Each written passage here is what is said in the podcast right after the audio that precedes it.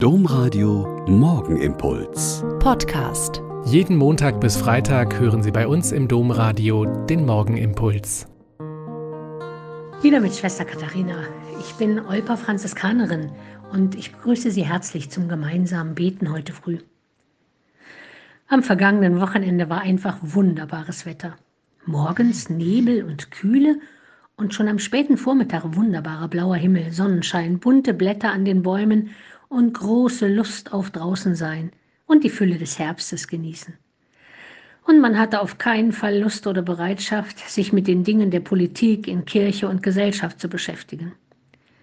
Im ganzen Trubel der derzeitigen deutschen Politik mit den Verhandlungen zu einer Regierungsbildung mit Ampel oder Jamaika, die heute wieder beginnen, und den Schwierigkeiten des synodalen Wegs in unserer Kirche, der am Wochenende davorher getagt hat, bei all dem Hin und Her zwischen Macht und Glaube, zwischen Kirche und Staat, passt der heutige Gedenktag des heiligen Bruno von Köln.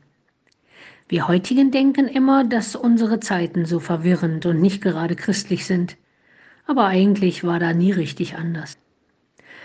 Nein, keine Sorge, ich weiß auch, dass es Politiker und Kirchenleute geben muss, die sich um die Belange des Staates und der Kirche kümmern müssen.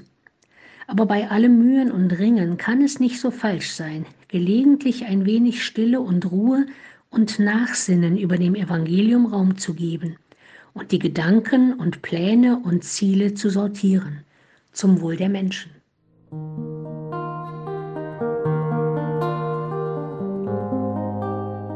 Der Morgenimpuls mit Schwester Katharina, Franziskanerin aus Olpe, jeden Montag bis Freitag um kurz nach sechs im Domradio.